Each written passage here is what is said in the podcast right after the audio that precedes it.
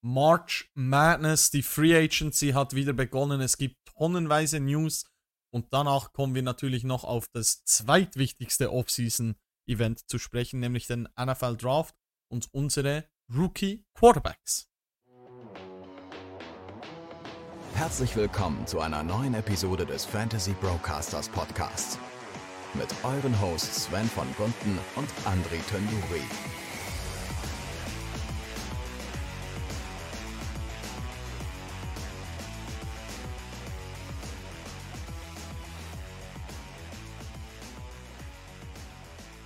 Herzlich willkommen zurück hier beim Fantasy Broadcast und herzlich willkommen zur Off-Season oder zum Off-Season Irrsinn, der gerade läuft. Vor der Podcast-Episode sind noch tausende oder gefühlt tausende News reingedroppt und so geht's uns schon die ganze Woche. Es droppen News um News um News um News und heute wollen wir mal alles kurz mit euch besprechen und dann unsere Top Rookie Quarterbacks anschauen. Da gibt es natürlich auch wieder ganz, ganz verschiedene Spieler, die wir da analysieren wollen. Und für diese Analysen und für das Teilen der News ist natürlich auch wieder Andri mit uns hier am Tisch. Moin, ja, ich bin äh, häufig und fleißig am Scrollen und Lesen in den letzten Tagen, weil es ist schon einiges passiert und wir wollen das nicht allzu lange da äh, hinhalten, weil es gibt wirklich viel zu besprechen. Deshalb gehen wir gleich rein. Nochmal kurz als Info, auch Off-Season, wir sind für euch da. Es wird durchgehend Content geben, bis auf kurze Ferienunterbrechungen, aber darauf werden wir hinweisen. Wenn ihr nichts verpassen wollt, Rookie-Rankings, Draft, das ganze Zeugs, dann lasst ein Follow da, lasst ein Like da, egal wo und auf welcher Plattform ihr uns hört. Und äh, dann schauen wir, dass wir euch wöchentlich mit Informationen versorgen, die euch da fürs Fantasy Football weiterhelfen. Genau. Und jetzt ist es soweit. Wir schauen, was alles passiert ist. Gehen wir rein in die News. News aus der NFL.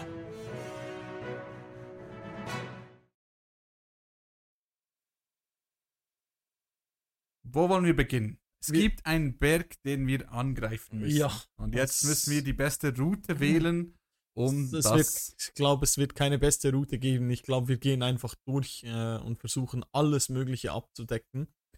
Ähm, wir hatten von letzter Woche noch von den äh, Hacks, die wir besprochen haben, wurden dann Josh Jacobs und Saquon Barkley, äh, die beiden Running Backs, wurden noch getaggt. Da gab es bis jetzt noch keine Vertragsverlängerung, aber die Tags wurden auf jeden Fall mal gesetzt und sie wurden von der Free Agency ferngehalten. Ähm, Quarterback Lamar Jackson, der hat den Non-Exclusive Franchise Tag erhalten. Äh, da war man sehr überrascht. Man hat eigentlich gedacht, das sei nicht so ein nicer Move von den Ravens. War es auch nicht? Ist fürs Verhältnis zwischen ihm und den Ravens sicher nicht, nicht unbedingt förderlich, aber er hat sehr, sehr wenige Angebote bis jetzt scheinbar erhalten. Ähm, hat heute noch gerade ein Statement rausgehauen, dass er im September von den Ravens einen Dreijahresvertrag mit 133 Millionen Guaranteed Money abgelehnt hat. Äh, ja, wird noch ein bisschen so weitergehen. Ich glaube, die Chancen steigen aber, dass es äh, die Ravens bleiben. Einzig die, Move der, die Moves der Falcons mit einer guten Interior Offensive Line und einem Second Tight End, weil man hat für Jonu Smith getradet und für einen siebten Pick bei den Patriots. Die deuten noch so ein bisschen drauf an, dass man so ein System spielen könnte, äh, mit Lamar spielen könnte, aber es könnte genauso gut sein, dass man das mit Ritter versucht oder dass man auf einen Quarterback im Draft schaut, der das könnte. Da kommen wir gleich zu, drauf zu sprechen. Gibt es auch ein, zwei Namen, die relativ gut geeignet wären dafür. Ähm, wird spannend. Ich glaube, er bleibt bei den Ravens. Ich bin mit. Ich habe eigentlich gedacht, nach dem Tag, jetzt müssen alle Teams, die wirklich einen QB wollen, müssen da reingehen. Also die Jets zum Beispiel. Warum die Jets mit Aaron Rodgers in Gespräche führen und nicht mit Lamar Jackson kann und werde ich nicht verstehen. Zwei Firsts für einen Spieler vom Format von Lamar Jackson. Klar, man muss noch den Vertrag bezahlen. Ja, der Vertrag von Rodgers ist, ist auch riesig. Genau. Zwei Firsts für einen Spieler vom Kaliber Lamar Jackson sind wirklich machbar und äh, ein, ein guter Value. Aber man hat so aus der zwielichtigen Hinterküche der Gerüchteküchen hat man gehört, dass die Owner vielleicht auch noch was mit zu tun haben mit dem Tag. Also, dass man vielleicht solche Verträge nicht mehr haben möchte. Und deswegen bin ich mittlerweile auch davon, oder gehe ich davon aus, dass Lamar Jackson bei den Ravens bleibt. Aber es eine ähnliche Season gibt wie halt letztes Jahr. Sie werden nicht, nichts für ihn tun und er wird wenig für sie tun. Wäre schade, aber ja. Gut, äh, dann haben wir Miami, die haben die Fifth-Year-Option bei Quarterback Tua Tagovailoa gezogen, haben dann auch noch das Backfield zusammengehalten, Raheem Mostert und Jeff Wilson wieder gesigned. Also die werden beide noch bleiben für ein, zwei Jahre ähm, da in der Miami Offense. Und dann äh, gehen wir wohl am besten Schritt für Schritt durch, durch weil die größte News ist sicherlich den, der Blockbuster-Trade von den Bears mit den Panthers. Ich dachte kurz, du willst sagen, die größte News und dann wollte ich reingrätschen und sagen, die Vikings haben Adam Thielen released. Ja, dein, ja. Die News wird dann sein, wenn der irgendwo unterschreibt, aber. nee, natürlich die größte News ist der Trade von den Chicago Bears und den Carolina Panthers. Die Bears haben den 1-1-Pick im nächsten Draft abgegeben.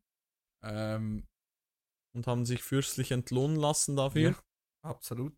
Äh, haben auch keinen Hehl daraus gemacht, dass sie bereit wären, mhm. ihn abzugeben, schon im Voraus. Hat sich jetzt ausbezahlt, weil sie haben den 109-Pick zurückgekriegt, den Pick 61, glaube ich, in der zweiten Runde. Genau. Und nächstes Jahr ein First Round und nächsten Jahr, nächstes Jahr auch noch ein Second Round. Übernächstes Jahr. Der über der Second Rounder ist 2025. Ja, stimmt. First Rounder 24, Second genau. Rounder 25 und als Sahnehäubchen obendrauf hat es noch Wide Receiver DJ Moore gegeben. Und das hätte scheinbar der First 2025 sein sollen.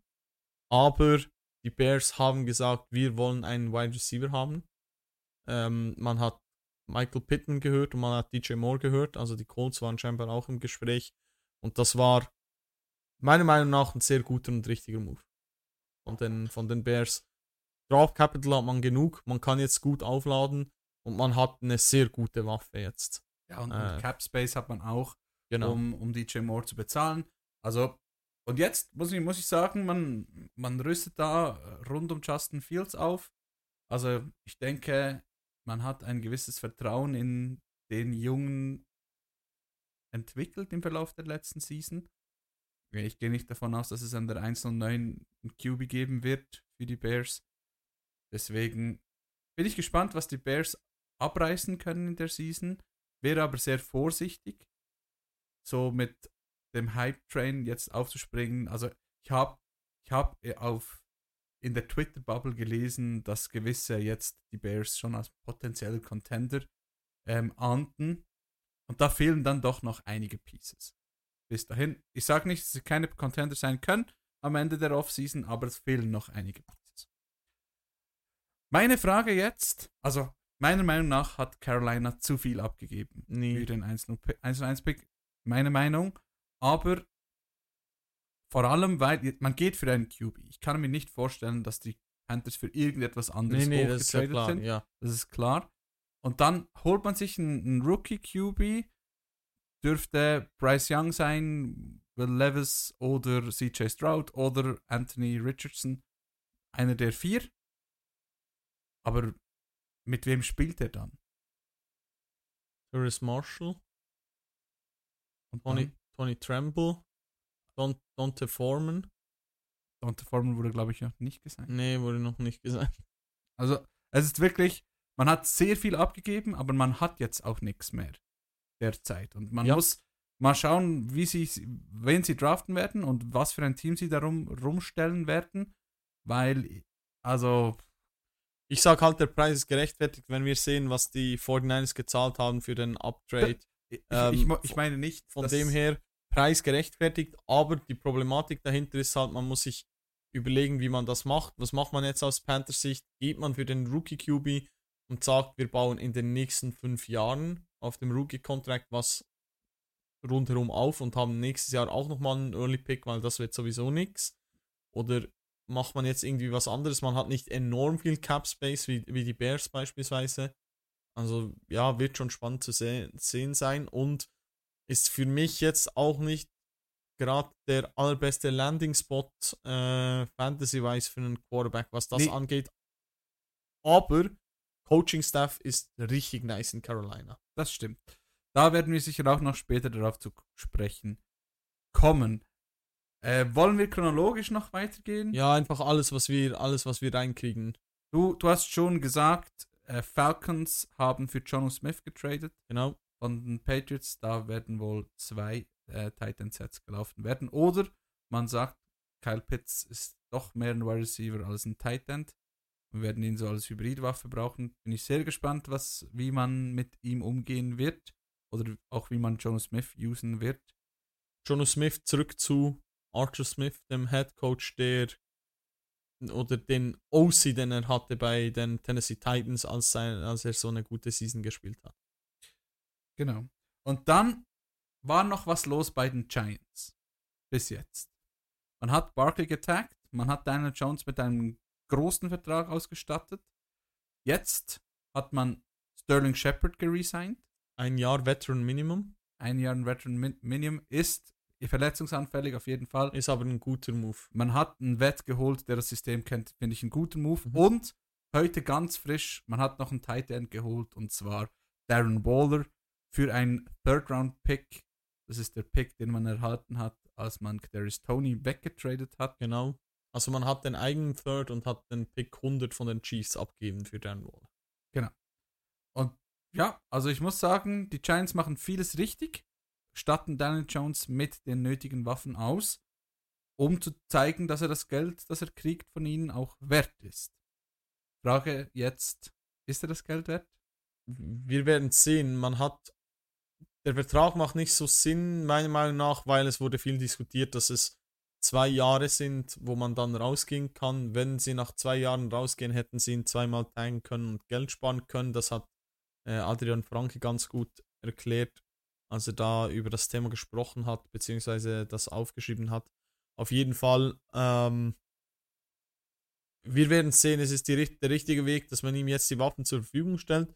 Die Frage ist halt einfach jetzt, wo man den Cap-Hit bezahlt äh, für Darren Waller, ob man da noch was Großes in der Free Agency auf dem Wide Receiver, äh, auf der Wide Receiver Position macht, weil sonst ist es da halt Wondale Robinson und Sterling Shepard und dann immer noch nicht wirklich viel dahinter. Ja, man, man Reece könnte James. natürlich noch jemanden draften, aber Genau, ja, ja, das auf jeden Fall. die Draftklasse der Wide Receiver werden wir noch zu sprechen kommen. Äh, ist vielleicht auch nicht ganz so die beste Klasse, die, wo Ja, man jemals jemanden, also man hat keinen Jamar Chase, den man jetzt da ins Team holen könnte, der von heute auf morgen direkt einen Unterschied macht von 0 auf 100. Ja, für mich gibt es einen, der aber nicht auf dem Niveau ist, aber der ein bisschen Ja, weit also es vorne gibt ist, aber Es gibt viele talentierte Wide Receiver, das will ich nicht sagen. aber, Aber, äh, die Spitze ist deutlich dünner. Genau.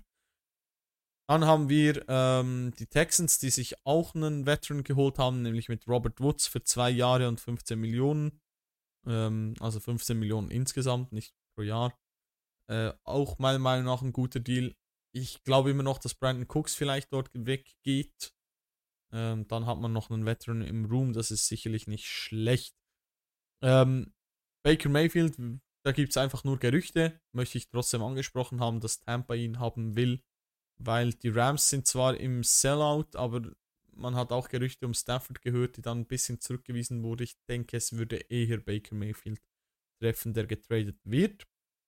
Ähm, Defense können wir jetzt nicht noch alles ansprechen. Äh, der einzige Name, den man droppen kann, ist Jalen Ramsey, weil das viele äh, überrascht hat. Der geht zu den Dolphins, die gehen auch all in für einen Third Rounder und Tight End Hunter Long. Das ist relativ billig, aber ist halt auch ein großer Contract, den er kriegt. Ähm, trotzdem ein guter Move von den Dolphins, meiner Meinung nach. Ja, die Dolphins haben noch weiter noch ein Backup geholt. Backup QB. Mhm. Und zwar haben sie Mike White gesigned Yep. auf einen Zweijahresvertrag, um hinter Tua zu starten. Man hat wohl letztes Jahr gemerkt oder gelernt, dass es Sinn macht, talentierte Backups zu haben. Und äh, ja, hat sich damit Mike White für mich, also das haben wir auch bei, bei der Free Agency gesagt, wohl einen der besseren Backup-QBs der Liga geholt, der gerade so auf dem Markt war. Ähm, ja, deswegen äh, nicer Move. Ebenfalls einen QB geholt haben die Raiders. Man hat Derek Carr ziehen lassen. Und durch die Hintertür ist eigentlich Derek Carr wieder zurückgekommen. Man hat sich QB Jimmy Garoppolo gesigned als neuen Starter in äh, Las Vegas. Und sie haben ihm einen Dreijahresvertrag mit 66, nein, 67,5 Millionen 34 Millionen guaranteed gegeben. Also ist schon, ist nicht ein Top-Top-Vertrag für einen QB, aber ist schon ordentlich Money. Ist, Für ist für mich mehr, als ich erwartet Ja. hätte, im Sinne von, dass man vielleicht für einen Rookie geht. Ja. Ähm, aber äh, man kann man trotzdem, aber es ist mehr, als ich erwartet hätte. Und ähm, ja, McDaniels holt sich Jimmy G, den er bestens kennt aus den Patriots-Zeiten und holt sich auch noch Jacoby Myers rüber für drei Jahre, 33 Millionen, äh, Free Agent Wide Receiver. Also New England ist da im Aufbau. New England is coming. Ja. Also Las Vegas Patriots dann. genau. Dann den anderen nicen Backup QB, den es noch gab auf dem Markt, war Tyler Heineke. Und Tyler Heineke wurde von den Falcons gesigned. Der ehemalige Commanders QB wechselt somit nach Atlanta und wird dort möglicherweise vor, hinter, neben Desmond Ritter Mhm. äh, starten. Vielleicht geht man auch noch für einen anderen QB. Es bleibt eigentlich alles offen in Atlanta, aber man hat sich auf jeden Fall ein Backup geholt, um Marcus Mariota zu ersetzen. Der Sean Watson, nur, nur eine Kleinigkeit, hat man restrukturiert bei den Browns. Ich weiß nicht, in welchem Titelfenster die sich da sehen. Auf jeden Fall hat man seinen Cap-Hit ordentlich gedrückt. Dafür die nächsten drei Jahre wird er einen Cap-Hit haben, den man nicht runterschrauben kann, von 64 Millionen jedes Jahr. Und Win now. Win 2027, now, Fans. 2027 dann ein Void Year angehängt, wo man ihn eigentlich mehr oder weniger cutten muss. Und da sind jetzt auch schon mal 9 Millionen Dead Cap drin. Ähm, also der Deal wird sich noch als sehr, sehr problematisch herausstellen, wie wir das alle schon vermutet hatten. Ja, gibt's noch einen, gibt's noch News, die wir vergessen haben? Äh, es gibt noch, wir haben tonnenweise News noch. Äh, Austin Eckler Stimmt. Also, darf, darf einen Trade verlangen oder darf sich nach Trade-Partner umsehen, weil die Chargers ihn nicht bezahlen wollen oder nicht bezahlen können. Ähm, man hat Mike Williams restrukturiert, Keenan Allen restrukturiert, äh, beide Edges restrukturiert. Man hat so tonnenweise Cap-Space freigeschaufelt, aber man wird nächstes Jahr sowas von in der Cap-Hölle sein. Mike Williams und äh, Keenan Allen werden nächstes Jahr beide im letzten Vertragsjahr sein und werden beide um die 35 Millionen kosten. Und selbst wenn man einen von beiden behält und den anderen cuttet, kommt man im Minimum mit 43 Millionen weg. Und das ist brutal. Und wenn man beide cuttet, werden wir irgendwo bei 20 Millionen Dead Cap sein für zwei Receiver, die nicht im Team sind, was auch brutal ist. Also ähm, auch nochmal ein Versuch von einem All-In-Jahr, aber das Geld für den Running Back scheint nicht übrig zu sein. Dann haben wir Sam Darnold, der zu den 49ers geht und dort einen äh, Einjahresvertrag unterschrieben hat als Backup, wo ein bisschen Stimmen laut wurden, ob es vielleicht einen Trade von Trey Lance geben könnte. Ähm, mal sehen, wo das hinführt. Äh, wird sicher spannend zu sehen sein. Oder ob man sich da einfach absichert, weil man halt gesehen hat, dass bei den 49ers zwei QBs halt einfach nicht reichen. Ich weiß es nicht, aber ähm, auch was, wo man noch ein kleines Auge drauf haben kann. Dann haben wir Michael Thomas in New Orleans, der ein Jahr bei den Saints bleiben wird. Es war eigentlich klar, dass er gecuttet werden muss. Jetzt sieht es aber so aus, dass er ein Jahr dort bleibt und zwar einen Vertrag hat, der sehr wenig Value hat, sehr wenig Cap-Hit und dafür aber äh, durch Bonis kann er da äh, einiges zurück verdienen. Ähm, dann haben wir äh, einen OBJ Private Workout gesehen am Freitag. Da waren viele Teams anwesend, unter anderem die Bills, die Chiefs, die Ravens, die Panthers. Äh, dann kamen Gerüchte, dass er 20 Millionen Jahr im, im Jahr haben will. Und da können wir schwer davon ausgehen, dass das niemand für einen OBJ bezahlen wird, der äh, einen Kreuzbandriss hatte und 30 Jahre alt ist, 31 Jahre alt. Nicht sowas, ja. Ähm, ja, das wird auch noch ein bisschen dauern, bis der wahrscheinlich seid, signed. Und letzte News, die ich jetzt noch gerade auf dem Schirm habe im Moment, ist Rashad Penny, der bei den Philadelphia Eagles unterschrieben hat. Und das finde ich einerseits spannend und andererseits äh, irgendwie auch gut für Kenneth Gainwell, weil der wird sicher weniger spielen als Miles Sanders. Ja. Ähm, ich bin da noch kurz am Durchgucken. Ich glaube, du hast wirklich alles auf. Ah! Die Giants bringen Matt Breeder back. Stimmt, genau. Äh, und auch richtig und wichtig. auch Gus Edwards bleibt bei den Ravens, dessen Vertrag wurde auch restrukturiert. Genau. Ähm, ja, also ihr seht, es ist wirklich, oder die Newsline ist am Brennen momentan. Also man hat jeden Tag kriegt man irgendwelche Action von der Free Agency. Wir werden euch einfach Woche für Woche auf dem Laufenden behalten im Podcast. Wir werden die wichtigsten News kurz besprechen, schauen, was es für einen Impact hat. Und äh, ich würde sagen, dann würd, verlassen wir mal den Newsblock. Wenn während der Aufnahme, was ja durchaus nicht ausgeschlossen ist, äh, nochmal was droppen sollte, werden wir natürlich sofort in den Breaking News Modus gehen und das mit euch teilen. Dann würde ich sagen, gehen wir doch rüber zu den Rookies und beginnen wir mit den QBs. Wir haben nebst den Analysen, die wir gleich mit euch teilen werden im Podcast, auch noch ein Ranking gemacht, ein QB-Ranking, also Rookie-QB-Ranking, mit einer äh, detaillierteren Analyse der Stärken und Schwächen der einzelnen Spieler. Die findet ihr auf Patreon. Ihr könnt gerne auf unser Patreon-Account gehen, der ist irgendwo verlinkt ähm, in, unserer, in unserem Linktree, da findet ihr ihn ganz bestimmt. Da ein Abo dalassen und dann habt ihr ab morgen, übermorgen, keine Ahnung, Zugang zu den Rookie Rankings und könnt da unser, unser ganzes Gelaber auch noch in Text lesen. Es ist etwas ausführlicher, als wir das heute bestimmt halten werden. Deshalb geht da vorbei, lasst etwas Liebe da, lasst etwas Unterstützung da und genießt unsere Rankings. Und ich sagen, gehen wir rein in die Rookies. Fantasy Brocasters Rookie Rankings. Beginnen wir mit den Quarterbacks. Wir wollen heute über die Top Quarterbacks sprechen. Meiner Meinung nach sind es vier Quarterbacks, die man wirklich als NFL Prospects mit der Möglichkeit, wirklich Fantasy Impact zu haben, äh, beurteilen kann. Dann sind noch zwei, die durchaus einen Shot haben werden, wohl aber gerade am Anfang bestimmt in eine Backup-Rolle äh, rutschen werden und dann mal schauen, was passiert. Wir haben es, äh, oder wir werden es wohl in dieser Season bei Sam Howell sehen, der potenziell oder möglicherweise Starter bei den Commanders sein wird.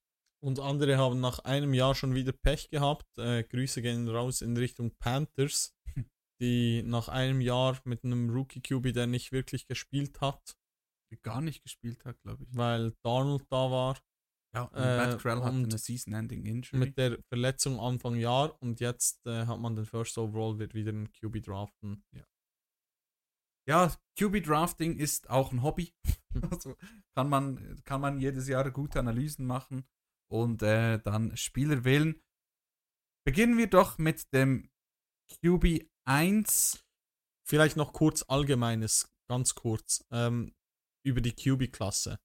Äh, wir haben im Vergleich zu den letzten Jahren eine deutlich bessere Spitze.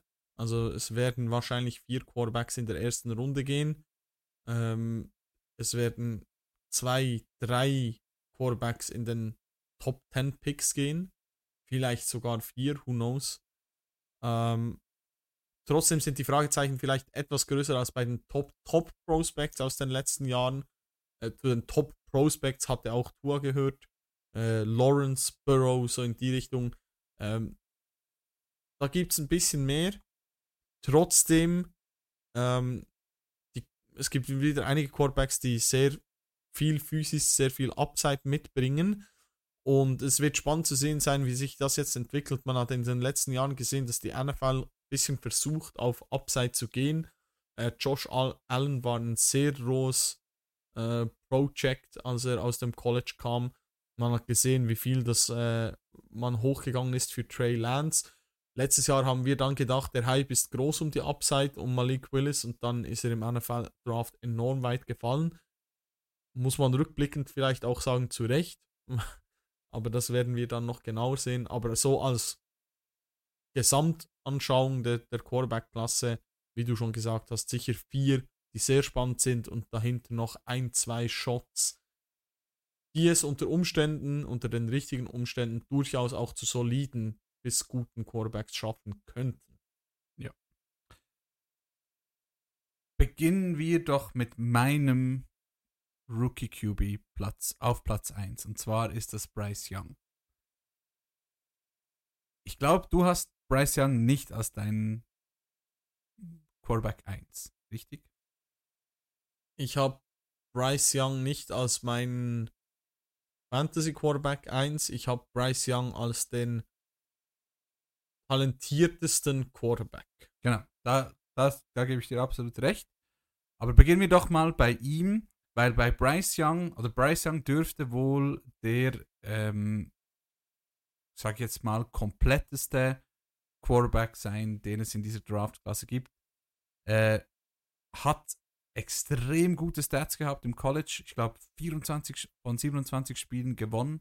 Also sein, seine Production und seine Winning Percentage sind extrem gut aus dem College. Es gibt einfach ein Problem bei Bryce Young. Und da wird jetzt drüber gesprochen. Es hat gewisse Parallelitäten zu den Händen von Kenny Pickett im letzten Jahr, die ein Problem waren für viele. Und es ist die Körpergröße. Bryce Young ist nur 5 Fuß 10, 195 Pfund. Also etwa 1,78 und 92 Kilogramm. Am, am, äh, an der Combine hat er für 204 äh, eingewogen. Ah, Quatsch. Und hat dann, und hat dann äh, andere, andere Dinge nicht gemacht, weil er schwerer war als sonst, wenn er spielt. genau. Aber darum beginne ich genau mit dem Punkt jetzt. Wenn Bryce Young 6 Fuß 2 wäre oder 6 Fuß 3 wäre oder was auch immer, 220 Pfund, wäre es, glaube ich, keine Diskussion, wer der beste Quarterback in dieser Draftklasse ist. Mhm. Weil Bryce Young ist wirklich der Abstand für mich von, ich habe Bryce Young auf dem Tape gesehen, der Abstand für mich zwischen ihm und den anderen Quarterbacks ist durchaus da. Aber das Problem mit seiner Körpergröße besteht halt eben auch. Und deswegen, er hat für mich so die natürlichste, also wenn, wenn man ihm zuschaut, hat er für mich die natürlichste Playmaking Skills. Er spielt für mich, oder wenn ich ihm zuschaue, wie er, wie er die Reads macht, wie er ähm, das ganze Processing angeht, wie er einfach auf dem Feld steht, manchmal sieht es etwas aus wie Slow Motion bei ihm, weil er nicht ganz so der mobilste ist, wie vielleicht ein Anthony Richardson mit, seiner, mit seinem Speed. Aber es wirkt einfach alles natürlich. Es, er hat so eine Athletik, die okay ist. Und wenn ich ihm zuschaue, dann, ich will ihn nicht mit Mahomes vergleichen, auf keinen Fall. Aber es wirkt für mich sehr ähnlich wie die Art, wie Mahomes spielt. Es liegt, liegt daran, dass er aus, er kann auch gut aus dem Lauf werfen mhm. und er kann auch sehr gut eben so Off-Platform-Throws mit, mit verschiedenen Armwinkeln, mhm. ähm, wo er dann ein bisschen die Pressure umgehen kann. was, was, äh, was ein großer Vorteil bei ihm ist. Auf jeden Fall. Ja, und ich finde so, so seine Overall-Technik beim, also wenn man seine, seine Beinarbeit, man einfach seine, seine Technik anschaut beim Dropback, äh, es stimmt einfach sehr viel. Sein Foot Placement ist, ist relativ gut sein, und sein Arm ist, ich würde jetzt mal sagen, überdurchschnittlich. Er hat jetzt nicht den Bombenarm, also der die ganze, ganze Zeit wie Josh Allen im, im College da die tiefen Bomben hin, hinauswirft, aber er hat einen guten Arm, kann präzise Bälle an den Mann bringen. Und ich glaube, ob er als 101 gedraftet wird oder ob er früh gedraftet wird, allgemein, hängt einzig und allein damit zusammen, ob man sich darum schert, wie groß und wie, wie gut gebaut er ist oder nicht. Weil wenn es, wenn es dir egal ist, was für Körpermaße dein QB hat, dann muss jedes Team Bryce Young draften, früh. Aber ich bin nicht davon überzeugt, dass man einfach sagen kann, es spielt keine Rolle. Weil wenn dann ein Defensive End mit doppelt so viel Masse auf dich zu ähm, rennen kommt und dich dann halt weghaut in der NFL, dann tut das weh.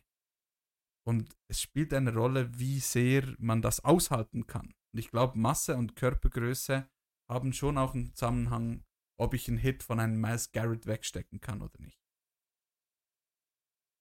Die Problematik, grundsätzlich die Problematik, die man oftmals anspricht bei kleinen Quarterbacks, ist die Mitte des Feldes, dass die nicht sauber bespielt wird, weil man das durch O-Line, D-Line nicht wirklich gut sieht. Ähm, ist bei ihm nicht wirklich aufgefallen. Das kann man vielleicht positiv hervorheben im, im Zusammenhang mit seiner Körpergröße. Äh, wenn wir uns beispielsweise Russell Wilson anschauen, der auch nicht extrem groß ist, mhm. äh, da haben wir schon öfters mal gesagt, dass er die Mitte des Feldes eher meidet. Ähm, und dafür, dafür ein extrem gutes Deep Ball Placement an der Sideline hat. Äh, das Problem bei der Körpergröße, die Bryce Young hat, die Vergleiche zu Kyler Murray kommen relativ schnell auf, wenn man das sich ansehen will. Die Problematik ist halt nur, Kyler Murray ist ein Elite-Athlet. Und das ist Bryce Young nicht. Und, es, und er ist kleiner und er ist leichter als Kyler Murray. Und es gab halt, ich weiß nicht, ob, ich weiß nicht mal, ob es einer oder keiner war. Ähm, Kyler? Keiner, ähm, der so klein war, so leicht. Und ich glaube, es gab noch nie so einen kleinen Quarterback. Ähm, ja, von den Measurements, von der Combine her nicht, genau. Aber die, ich glaube, das wird erst seit 2003 getrackt so. Aber so oder so durchgesetzt hat sich eigentlich noch niemand, der so klein war auf der Quarterback-Position. Spiel hat sich verändert, alles klar, aber die Frage ist halt, will ich es riskieren? Weil die Wahrscheinlichkeit extrem dagegen spricht. Es gibt Outlier, ist immer so. Die Frage ist halt, ist es das Risiko wert? Wie gesagt, ähm, ansonsten ist er eigentlich wirklich äh, ein sehr, sehr guter Quarterback. Er hat den 162er Quarterback-Rating im College, 75 zu 12 Touchdowns, äh, über 8000 Passing Yards, äh, war 2020 äh, CFP National Champion und 2021 Heisman Trophy Winner, weil er 50 Touchdowns, Total Touchdowns erzielt hat. Also, ja, vom Talent her muss man ihm nichts absprechen. Das auf keinen Fall. Trotzdem, ich sehe da schon die Problematik mit der Körpergröße. Mir hat es trotzdem gereicht, um ihn als eben den talentiertesten Quarterback zu sehen. Wieso, dass er bei mir für Fantasy nicht auf Platz 1 ist? Ich glaube, upside-mäßig, wenn ich da einen, keine Ahnung, einen, einen Drew Brees sehe, einen jungen Drew Brees, und dann jemanden habe, der halt physisch enorme Upside hat, mit dem Rushing, das immer noch broken ist in, in Fantasy, plus die Wahrscheinlichkeit, ob sich Bryce Young durchsetzt, das sind so die ein, zwei Fragezeichen mehr, wo ich sage, ist knapp nicht mein QB1. Ja, ich, ich persönlich, also für Fantasy habe ich ihn auch nicht als, als QB1. Mhm. Und zwar einfach auf, aus dem einfachen Grund, dass ich glaube, dass er ein extrem guter Floor-Player sein wird für Fantasy. Also er wird einen soliden Floor haben, weil ich, ich, ich bin mittlerweile im Team, dass ich glaube, dass Bryce Young trotz seiner Körpergröße in der NFL bestehen kann. Dann glaube ich aber, dass er mehr als ein Floor-Player ist. Ich, also ich meine nicht, dass er, dass er ein, ein QB2 ist oder was auch immer, aber er ist vom Playtype Type her dann halt einfach so ein, ein Kirk Cousins oder ein Drew Brees. Das heißt nicht, dass er für Fantasy nicht relevant sein kann, aber er hat nicht diese High Ceiling, wie ein Lamar Jackson sie hat, wie ein Jalen Hurts sie hat, weil er eben gerade die Rushing Ability nicht hat. Und deswegen habe ich, denke ich, für Fantasy spiele ich etwas mehr mit dem Risiko. Es ist natürlich sowieso alles noch Landing Spot abhängig, aber da ich davon ausgehe, dass Bryce Young der 1-1-Pick sein wird bei den Panthers, ähm, glaube ich, dass also da sehe ich halt auch nicht ganz so viel Upside in der nächsten Season äh, bei, bei den Panthers. Darum gehe ich mehr mit dem Risiko mit. Aber es hat eigentlich nichts mit, mit Bryce Young selbst zu tun, was, was ich von ihm halte. Denn was, was bei ihm auch noch für ihn spricht, als, als allgemeiner NFL-Quarterback, sein, seine Arbeitsmoral aus dem, aus dem Umfeld von ihm oder auch von den Coaches, die er bis jetzt hatte, seine Arbeitsmoral muss riesig sein. Also, er ist nicht so ein Larifari junger Quarterback, der von sich schon das Gefühl hat, er ist der Beste, den es gibt. Ich habe auch sein Interview an der Combine ähm, mir, noch, mir noch angeschaut. Äh, er wurde recht stark kritisiert für seine Körpergröße und er ging eigentlich relativ cool mit dem um. Klar, die werden mit seinen Schuhen, hohen Schuhen, ja, mit dem hohen, mit, mit den hohen Schuhen. Aber so seine Work Ethic, wenn es darum geht, Tape aufzuarbeiten, wenn es darum geht, Plays zu lernen, wenn es darum geht, irgendwas einzustudieren, ist extrem hoch. Und ich glaube, das wird ihm zugutekommen, wenn er irgendwo in, in ein Team kommt, wo er genau das am Anfang tun werden muss. Deswegen, ich bin gespannt. Ich glaube, Bryce Young ist der kompletteste ähm, QB in diesem Draft. Habe meine Bedenken wegen der Körpergröße, glaube aber, dass er da drüber stehen kann. Auch wenn ich die Vergleiche zum Beispiel mit einem, ich habe sehr viele Vergleiche gelesen mit, mit Russell Wilson.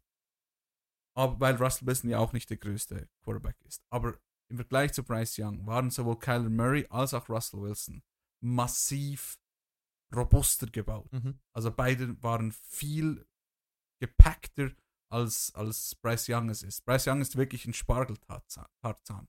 Also da muss man schon sich überlegen, wenn der Hit oder wenn der Sack kommt, je, jedes Mal kurz einen Herzschlag aussetzen, weil es könnte sein, er steht nicht mehr auf, weil er in zwei Teile gebrochen ist. Aber rein von seinem Athlet, von seinen Können, von seinen Skills, glaube ich, dass er da in der NFL einen Shot kriegt und mal schauen, ob er da vielleicht auch noch etwas antrainieren kann, etwas Masse zulegen kann. Hat ja offensichtlich in der Combine auch 204 hingekriegt. Vielleicht kriegt es jetzt auch noch mit, mit gut, äh, gut Gewicht he, ähm, mm. hin und nicht nur mit äh, angefressenem Futter. Abschließend vielleicht noch zu sagen, er ist erst 21, wird im Juli 22 Jahre alt. Da haben wir auch noch ältere Prospects mit dabei. Viel ältere. Gehen wir über zu Quarterback 2, das ist CJ Stroud von Ohio State. Auch er 21 Jahre alt, bisschen jünger, wird im Oktober dann 22. Hat eben die vorhin mal erhofften äh, Maße von 6 Fuß 3 und 218 Pfund, also etwa 1,91 und knappe 100 Kilogramm. Äh, er ist derjenige Quarterback, der von den Stats her im College mithalten konnte mit Bryce Young. Äh, teilweise sogar besser. 81 zu 12 Touchdowns zu Interceptions, 182er QBR, äh, 7700 Passing Yards, eine Completion Percentage von 69%. Ähm, war Heisman Trophy Finalist, äh, konnte sich nicht ganz durchsetzen. Sein Körper schreit eher nach Quarterback-Prototyp im mhm. Vergleich zu, zu einem Bryce Young. Ähm, bei ihm als wirklich Elite-Trade kann man hervorheben, dass er einen sehr, sehr schnellen Release hat. Also wenn er sich entscheidet zu werfen, dann geht es wirklich sehr, sehr zackig. Und seine Velocity, also sein Tempo, sein Zip, wenn er den Ball los wird, ist auch sehr, sehr stark. Ähm, er kann, kann wirklich sehr enge Fenster dadurch sehr präzise anwerfen. Ähm, seine Arm Strength ist jetzt auch nicht, nicht im Bereich Elite. Er ist vielleicht noch ein bisschen über Bryce Young, äh, irgendwo ein bisschen above average, ähm, aber jetzt auch nicht eben im Elite-Bereich. Er ist aber sehr sauber. Also, wenn man noch einen Quarterback vergleichen will mit Bryce Young, was so Mechanics und so angeht, dann sind wir so um, äh, bei der saubersten Durchführung, so sind wir bei, bei CJ Stroud da wohl richtig. Ähm, er geht relativ schnell durch seine Reads, schaut sich das auch immer schön an, äh, kann einigermaßen gut mit Pressure umgehen und eben durch seinen Quick Release und durch seine Velocity kann er den Ball sehr schnell loswerden und eben auch relativ präzise äh, den schnell mal anwerfen. Physisch, Größe, Körpergewicht passt, ist jetzt trotzdem im Vergleich zu den äh, Quarterbacks, die vielleicht noch kommen, etwas limitierter. Ähm, er ist auch kein Baumstamm, das überhaupt nicht. Er kann in der Pocket navigieren, äh, er kann Pressure vermeiden, aber er im Vergleich zu Bryce Young wird er noch deutlich weniger Yards generieren durch Scrambles oder durch ähm, irgendwelche Quarterback Draws, die wirklich äh, Designed Runs für ihn sind. Ähm, das, das sehe ich bei ihm nicht wirklich. Und wenn er aber unter Druck kommt, unter Pressure und den vielleicht vorher nicht unbedingt gesehen hat, dann verpasst er ab und an mal auch ein, zwei seiner Reads. Und dann wird ein bisschen mehr improvisiert. Ich glaube, CJ Stroud kann sich in der NFL durchsetzen. Sollte für ihn mit seinem Kaliber eigentlich auch möglich sein. Ich finde, bei ihm passt das der Floor Player ein bisschen besser noch als bei Bryce Young. Weil ich sehe bei Bryce Young noch ein bisschen mehr mhm. äh, so viel Möglichkeit, dass ich sage, hey, ja, er hat die, die, die Rushing Upside vielleicht nicht so extrem, aber er muss auch kein Outlier sein, weil er, ist, er könnte rein theoretisch so ein guter Quarterback sein, dass wir von einem Top 6, Top 7 Cubic sprechen, ohne dass er viel laufen muss ich weiß nicht, ob wir so eine große Upside haben bei CJ Stroud. Äh, trotzdem auch eher im, meiner Meinung nach, das Floor hat er wirklich sehr solide und sollte keine großen Probleme haben eigentlich. Ähm, ja, und vielleicht so als Klammerbemerkung, seine Umstände bei Ohio State waren auch relativ gut. Er hatte eine brutal gute O-Line, er ist da sehr oft, sehr lange gestanden ging durch seine Reads. Und von den, von den zwei Jahren, wo er da gespielt hat, äh, haben wir vier bis fünf First Round Wide Receiver, NFL Wide Receiver. Also vielleicht auch durch ein bisschen seine Leistung, aber sicherlich auch durch das Talent rundum. Genau, das, das wollte ich ja nach deinen Ausführungen vielleicht noch ergänzen. Das ist das Einzige, wo ich mir wirklich etwas Sorgen mache bei CJ Stroud. Seine Situation war wirklich so gut, dass ich mir noch nicht ganz so sicher bin, wie viel er davon produziert hat und wie viel war von, kam von Ohio. Ähm, CJ Stroud war ja der Nachfolger von Justin Fields im College. Und als Fields rauskam, dachte man, er ist ein guter Passer. Er ist nicht ein schlechter Passer jetzt in der NFL, aber es ist nicht sein, seine primäre sein primäres Skills, also sein, sein primäres Skill. Und ich, das, das ist das, was ich noch nicht ganz so weiß, was CJ Stroud ähm, in die NFL bringen wird. Ich glaube auch, dass er sich durchsetzen wird. Ich sehe bei ihm die Upside für Top 6, sehe ich eher weniger, weil in der Pocket ist er ein, er ist ein guter Pocket Passer, er hat einen guten Arm. Siehst du mehr Upside als bei einem Jimmy G oder bei einem Derek Carr? Ja, aufgrund, ja. einfach auch schon aufgrund von, von seinem jungen Alter. Also er hat die Möglichkeit, noch Dinge dazu zu lernen. Bei, bei Derek Carr ist der Zug langsam aber sicher mal abgefahren. Ähm, aber ich bin mir nicht sicher, ob er viel mehr Upside hat als jetzt zum Beispiel ein Kenny Pickett. Hm, Ich glaube glaub schon. Ich, ich glaube, er ist der bessere Rookie, er ist das bessere Prospect. Aber rein von seinem Spieltyp her, je nach Landing Spot, weiß ich nicht, wie viel er, wie viel er dann noch dazu lernen muss, bevor, bevor er dann in der NFL wirklich so einen Impact haben kann. Ähm, was man ihm zugute hat, halten muss oder darf, er ist ein guter Passer, er weiß das auch. Und das heißt, er hat auch sehr oft versucht zu passen. Er, du hast schon gesagt, er hat oftmals sehr lange Zeit gehabt in der Pocket, hat sich die Zeit aber dann auch genommen. Also er blieb teilweise sehr lange in der Pocket. Dadurch kam manchmal so die Pocket Presence etwas zu kurz und dann wusste er nicht mehr ganz so genau, was er tun soll. Du hast vorhin gesagt, dann ging es ins Improvisieren und dann hat man schon auch gesehen, da ist nicht seine größte Stärke. Mhm. Hat sich dann oftmals auch zu spät entschieden, ja, jetzt doch trotzdem den Scramble zu, zu probieren. Und ja, beim Decision Making oder bei der Decision Making wird er noch ein, zwei Dinge dazu lernen müssen. Traue ich ihm aber auf jeden Fall zu. Und was ich noch erwähnen möchte, sein letztes Spiel im College gegen Georgia, Mhm. glaube ich, Georgia. 348 Yards geworfen und vier Touchdowns. Da hat er sich gegen eine 66 richtig, Yards gescrambled. da hat er sich gegen eine richtig gute Defense richtig gut gezeigt. Er hat es einfach mal in den Raum gestellt und gesagt, das ist, was ich könnte. Mal schauen, ob das ein Outlier gegen oben war oder ob das der Step ist in die Richtung, die er gehen könnte. Weil wenn er so spielt wie in diesem Georgia-Spiel, da hat er eben auch den Run oder einige, einige Male gezeigt, dass er auch Yards erlaufen könnte. Und dann ist er vom Spielstil her relativ ähnlich wie zum Beispiel ein Dak Prescott. Und dann kann er ganz gut in der NFL funktionieren. Für Fantasy ist er auf bei mir auf der 3, glaube ich. Ähm, Breaking News vor 47 Sekunden.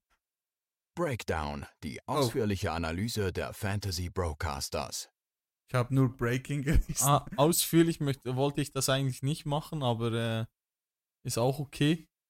Äh, die Jets haben ihren Green Bay-Spieler geholt, Alan Lazard, unterschreibt für vier Jahre 44 Millionen, 22 Millionen guaranteed.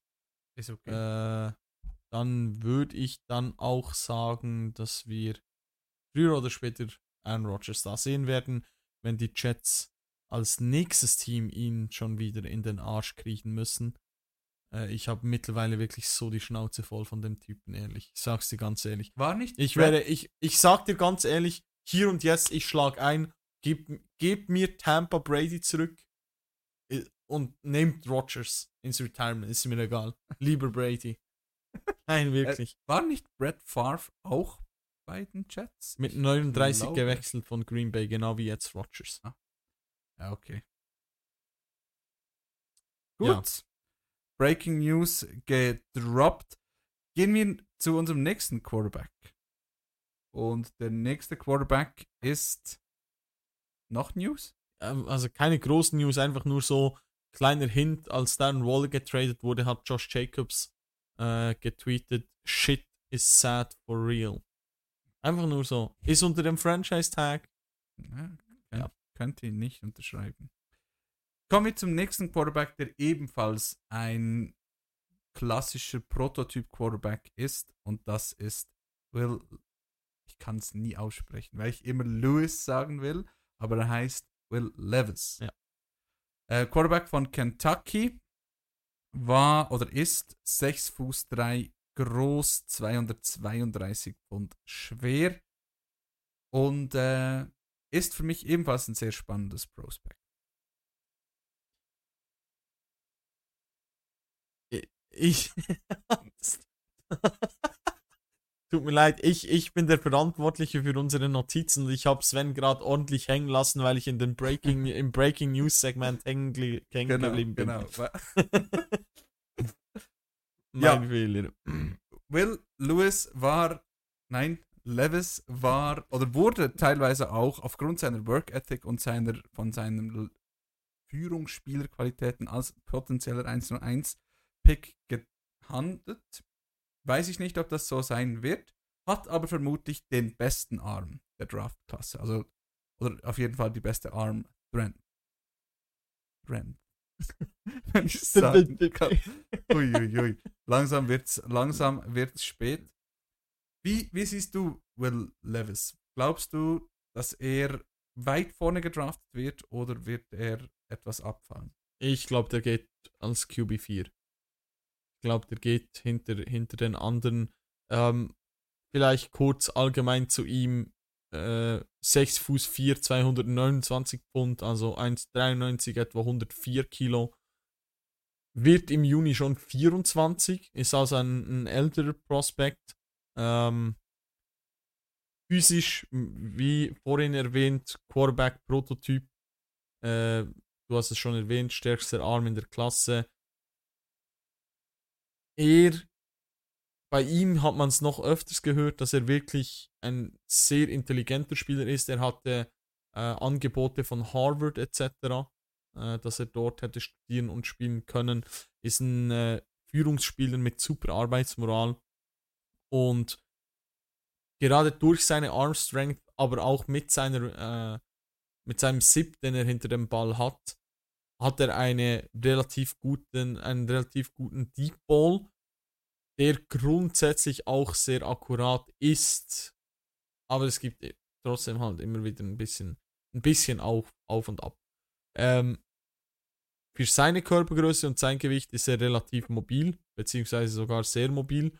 Äh, er ist den 40-Yard-Dash äh, nicht gelaufen an der Combine, aber man munkelt so, dass es irgendwo um die, um die 4-7er Zeit sein soll, also irgendwo in der Range von, von so Mahomes beispielsweise, bei dem wir immer wieder sagen, der ist nicht ultra schnell, aber er ist immer so einen Schritt schneller als der Verteidiger, der ihm hinterherläuft. Ja. Und das passt vielleicht hier ganz gut. Ähm, ich glaube, seine physischen Tools gehen etwas unter durch die Combine von Richardson, auf den wir nachher noch zu sprechen kommen. Weil die physischen Tools bei ihm sind eigentlich wirklich auch vorhanden.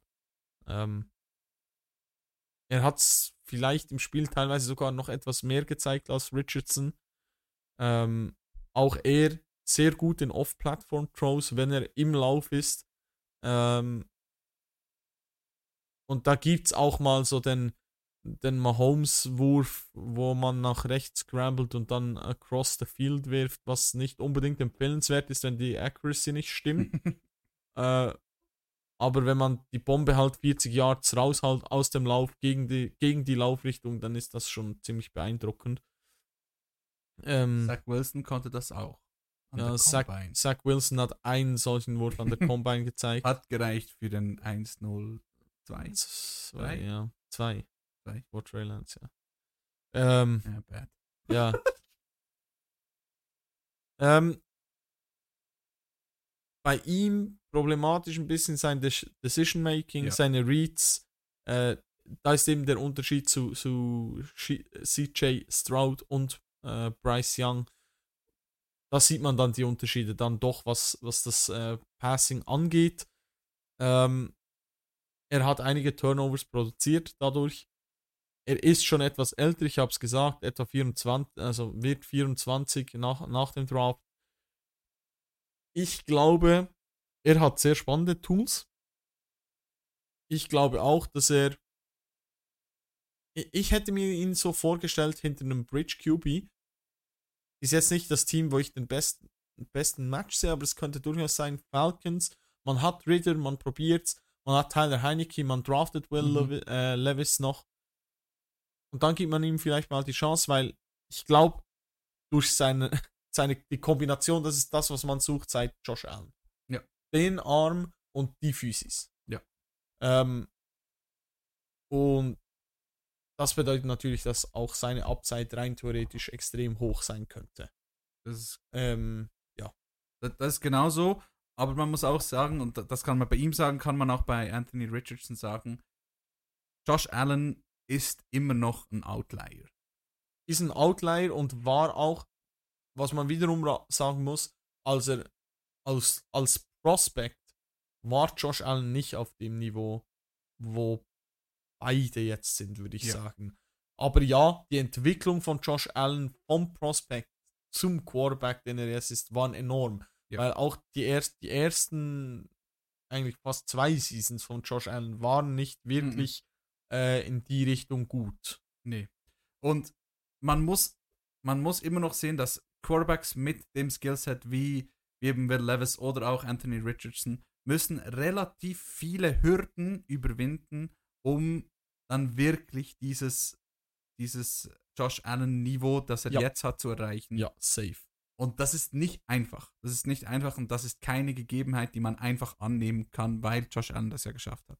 Und bei, ähm, bei Lewis Levis, Alter, dann sehe ich noch einige Probleme, gerade sagen wir bei der Beinarbeit. Also sein Foot Placement ist nicht ganz so gut und dadurch wirkt auch etwas, alles etwas instabil.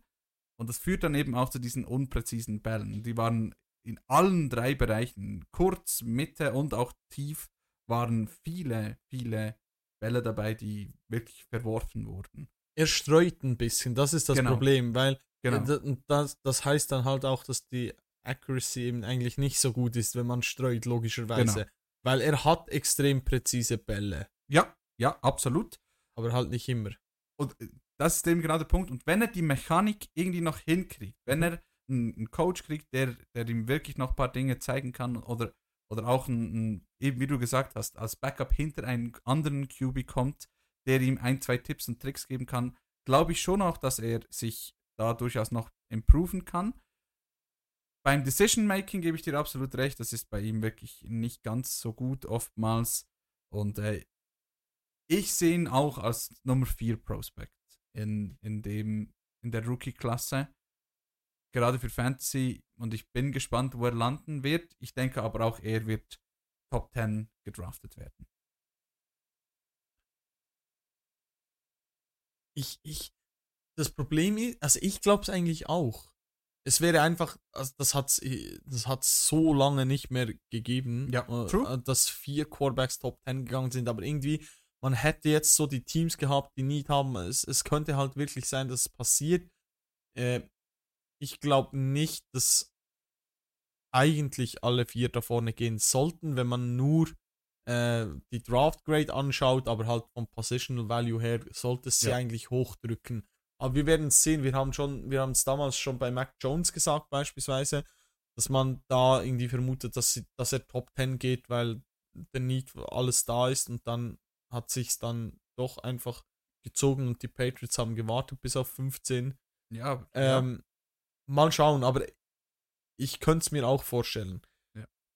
Der große Unterschied für mich äh, zwischen äh, Will Levis und Anthony Richardson, äh, über den wir jetzt sprechen, ist vor allem nebst der Physis, die wir auch gleich ansprechen, halt auch das Alter, weil Ja. wir haben eben einen älteren Prospect mit, mit Levis, der 24 ist. Und Anthony Richardson wird halt im Mai 22, der ist im, in der Kategorie Bryce Young und CJ Stroud. Und ähm, Commanders haben gerade Running Back JD McKissick released. die werden ihn dann im Mai wieder sein. Vielleicht, wenn, Wenn er bei den den, Bills will. genau, wenn er bei den Bills unterschrieben hat. Ähm, Anthony Richardson, der ist 6 Fuß 4 und 244 Pfund. Also 1,93 und etwa 111 Kilo.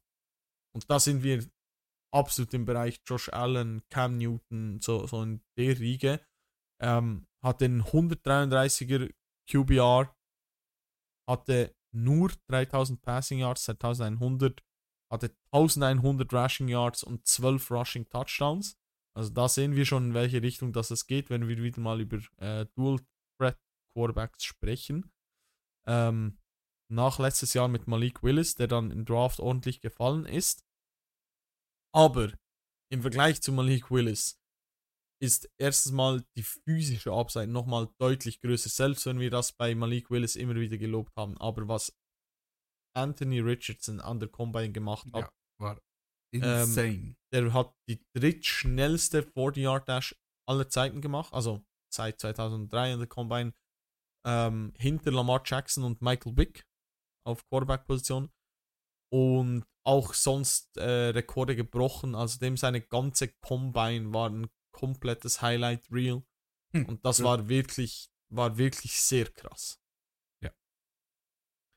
Ähm, ich glaube, auch im Vergleich, also die Zeit war 4-4-3 übrigens für den 40-Yard-Dash.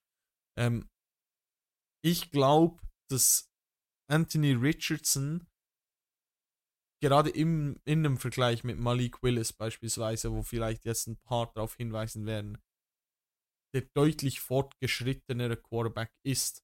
Weil viele werden ihn da jetzt versuchen, in die Kategorie zu stecken, ähm, ja, Dual Threat, Quarterback, äh, Run First und dann kann er nicht so passen und so. Ich bin nicht ganz der Meinung. Ich war relativ überrascht und deshalb ist er auch mein Fantasy Quarterback 1, weil ich glaube, dass bei ihm nicht ganz so viel fehlt, fehlt, dass man da einen sauberen Passer hinkriegt. Weder ein Top-Passer, vielleicht nicht, aber ein konstanter Passer reicht. Das, wir haben es bei Lamar gesehen, als er die Waffen hatte und das System, Und War ein QB-Coach, der ihm gezeigt hat, wie man wirft. war er MVP und hatte 36 Passing Touchdowns. Ähm, und Anthony Richardson ist nicht so weit davon entfernt, meiner Meinung nach. Und Mhm. trotzdem hat er die Rushing Upside. Er hatte 400 Yard Rushing Games im College. Er hatte in sieben Spielen über 60 Rushing Yards. Ähm, und eben, wenn wir den Vergleich mit Josh Allen ansehen, von, den, von der Physis her, irgendwie 3 cm kleiner, 3, 4 Kilo leichter. Also, wir sind wirklich sehr ähnlich, was die Athletik angeht. Und dadurch ist er natürlich ebenfalls sehr, sehr schwer zu tackeln. Wenn man ihn mal erwischt in der Pocket, den bringst du nicht so leicht einfach zu Boden. Mhm.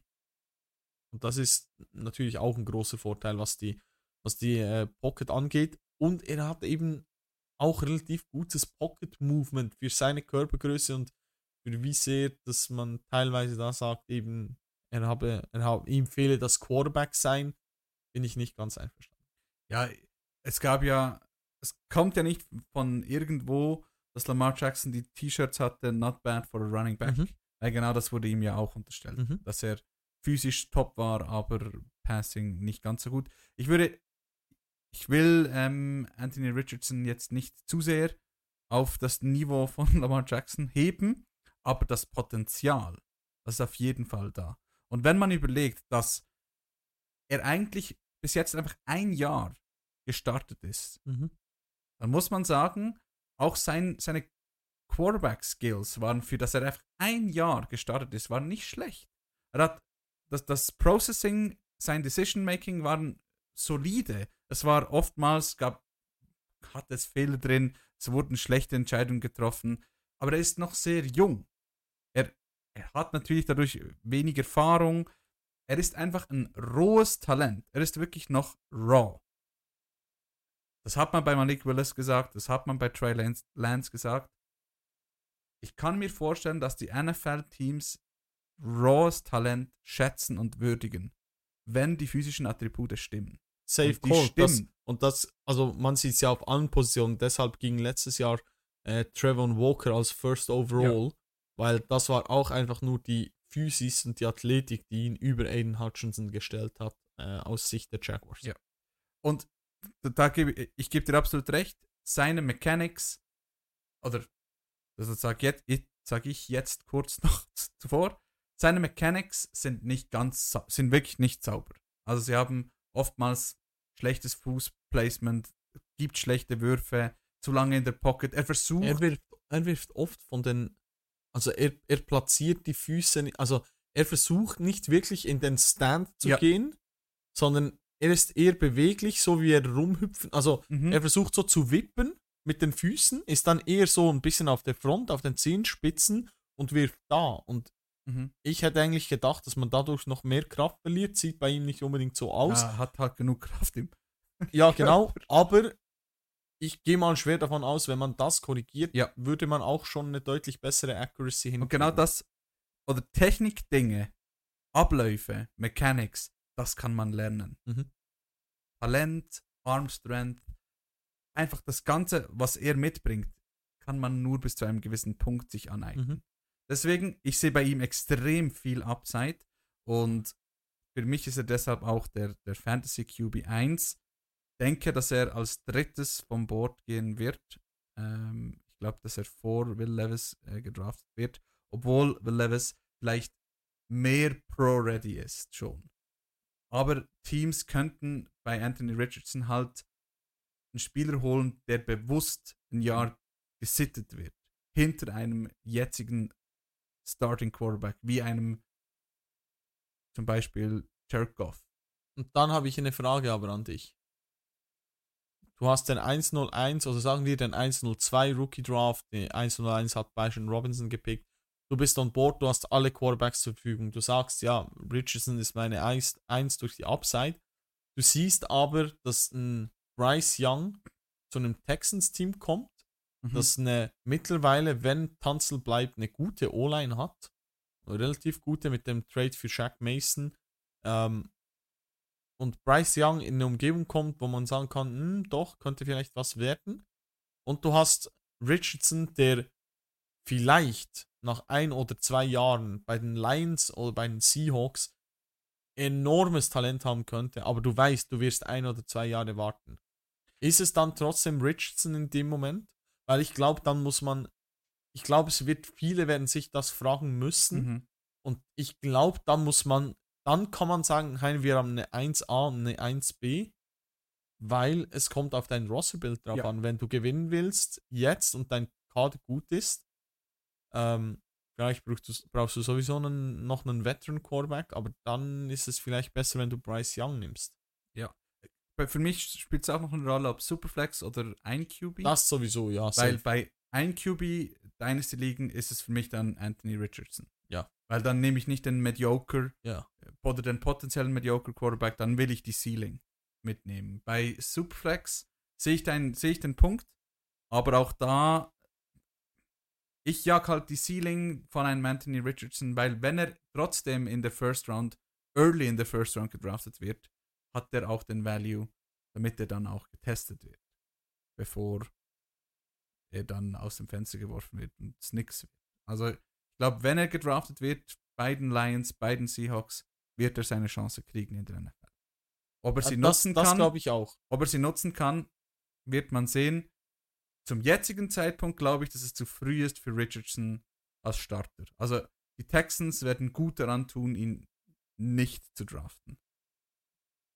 Dann hätten wir wahrscheinlich was in Richtung 101 Bryce Young, 102 CJ Stroud. Und dann ist die Frage, geht jemand bei, für die Cardinals ja. hoch? Gehen die Colts auf 3 mit einem Richardson, den sie jetzt noch nicht unbedingt starten können? Oder gehen die mit einem Will Lewis, äh, Levis und dann an 1.05 plötzlich die Seahawks oder die Detroit Lions an 1.06 mit der Option. Das und gehen Fragen, dann wirklich vier Quarterbacks in den ersten sechs Picks. Das wird, also ich will, ganz wild. Deswegen, das heißt 26, 27. April, 27. April, Livestream auf Twitch. Genau. ähm, wir machen einen Abschluss noch mit einem fünften Quarterback. Ja. Äh, wie gesagt, Lücke ist da. Aber ich glaube, den Namen kann man noch über den anderen nennen. Mhm. Äh, es ist Hendon Hooker von Tennessee. Ist im Januar 25 Jahre alt geworden, wenn wir bei alten Prospects sind. 6 Fuß 3, 217 Pfund, 1,90, 100 Kilogramm. Ähm, hat einen 178er QBR. 58 Touchdowns zu 5 Interceptions. 6100 Passing Yards 1000 Rushing Yards, 10 Rushing Touchdowns. Er hat brutale Erfahrung, 36 Starts im College durch die äh, Corona-Season. Mhm. Äh, ist eben dadurch natürlich auch etwas älter, was für einen Prospect vielleicht nicht unbedingt toll ist, aber eben die Erfahrung hat er. Ähm, und als er dann zu den Tennessee Volunteers getradet ist, äh, beziehungsweise ins, ins Draft-Portal, Trade-Portal gegangen ist, ähm, hat er eine fantastische Season gespielt. War möglicherweise auf dem Weg in Richtung Heisman Trophy mit den Stats. Äh, und dann hat er sich aber das Kreuzband gerissen. Durch die Verletzung konnte er natürlich nicht am äh, Senior Bowl teilnehmen und an der NFL Combine Man sagt aber gemäß Timeline, er sollte eigentlich für den Start der 2023-Saison äh, fit sein. Was aber auch bedeutet, er wird nicht als Starter geholt. Aber das ist für mich ein sehr spannender Name für einen Übergang, wo man vielleicht auch eine Chance kriegt, nach einem Jahr plötzlich mal schauen, was der bringt. Weil ich glaube, bei, bei ihm tut man, sind Leute nicht falsch, die ihn als System QB beschreiben. Mhm. Ich finde, den Ausdruck ist immer, der Ausdruck ist immer ein bisschen schwierig. Er ist Aber- immer noch etwas negativ behaftet, Genau. ist es aber nicht. Genau. Aber wirklich im, in der richtigen Offense, im richtigen Scheme, Mhm. könnte er sehr, sehr stark performen. Ähm, er hat das schon gezeigt. Er hat aber auch gezeigt, dass er gegen Top-Teams, er hat auch gegen Georgia gespielt, ähm, ein bisschen mehr Probleme hatte, als es dann plötzlich Pressure gab, weil er sich das nicht ganz so gewohnt ist. Aber ein RPO-Scheme, Run-Pass-Options, Rollouts, Kyle Shanahan, der schreit. Hm. der schreit, das in die Richtung. Weil Und- die haben nicht genug QBs. Nein, aber, aber es gibt noch ein anderes Team, das ein sehr ähnliches Syste- System spielt, teilweise mit drei Titans und daraus passt. Und das sind die Detroit Lions. Und wenn die Detroit Lions sich entscheiden, ihr Kader einfach zu loaden mit dem 106 und mit dem 118er Pick und kein QB draften und dann in der späteren Runde, zweite Runde, vielleicht, ich glaube nicht, dass er in die dritte Ja, rutscht, aber sage auch zweite Runde. in in der zweiten Runde einfach mal drauf setzen, dann könnte es sehr spannend sein. Weil äh, für ihn Physis vorhanden, Mobility vorhanden, Arm Strength vorhanden. Der Weg zum Starter ist weiter als bei den Top 4, das ist klar. Mhm. Aber ich glaube, wenn es einer von weiter hinten noch schafft oder später aus dem Draft, dann ist es äh, Herndon, äh, Hendon Hooker. Das sehe ich auch so. Was, was man bei ihm sieht, er hat gesundes Selbstvertrauen, geht manchmal etwas zu weit. Weil er von sich bei jedem Ball das Gefühl hat, den kriege ich hin. Und ja, er kriegt dann halt nicht jeden hin. Ja, das ist ja ähm, klar. Aber eine gesunde Portion Selbstvertrauen darf man in, in dem Alter auch haben. Er ist vor seiner Verletzung war er extrem pro-ready, auch Mhm. aufgrund seiner schon weiteren Entwicklung halt. Er ist ein Führungsspieler, die Mentalität, ähm, die, die stimmt. Und eben, er hätte eigentlich das ganze Paket mitgebracht. Wäre spannend geworden, wenn man jetzt dann so eine Fünfertruppe hätte, die potenziell als Starter gedraftet werden. Und ähm, ja, ich gebe dir recht, ich glaube nicht, dass ihn, dass ihn ein Team als Starter draftet. Ich sehe bei, bei zum Beispiel die Saints wären für mich auch noch so eine Adresse, Mhm. äh, wo er landen könnte, um hinter Derek Carr äh, zu lernen und dann von ihm zu übernehmen, weil ich glaube nicht, dass Derek Carr wirklich der Heilsbringer sein wird und man wird gut daran tun, einen Rookie mit wenig Cap-Hit zu haben, der was kann.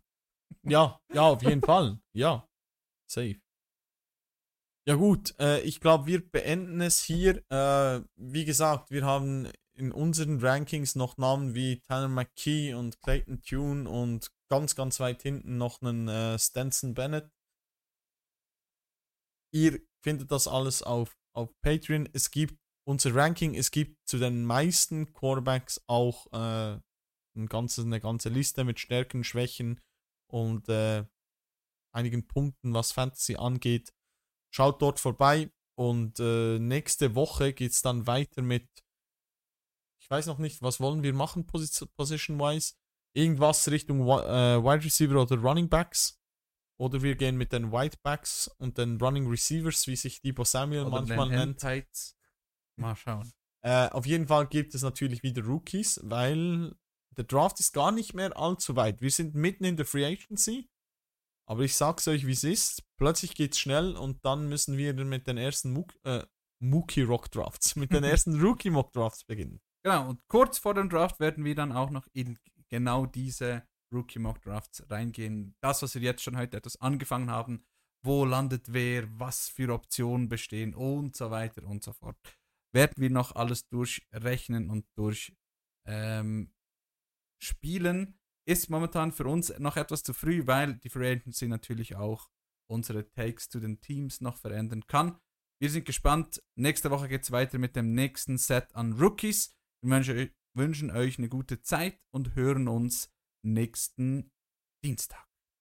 See you later. Ciao, ciao.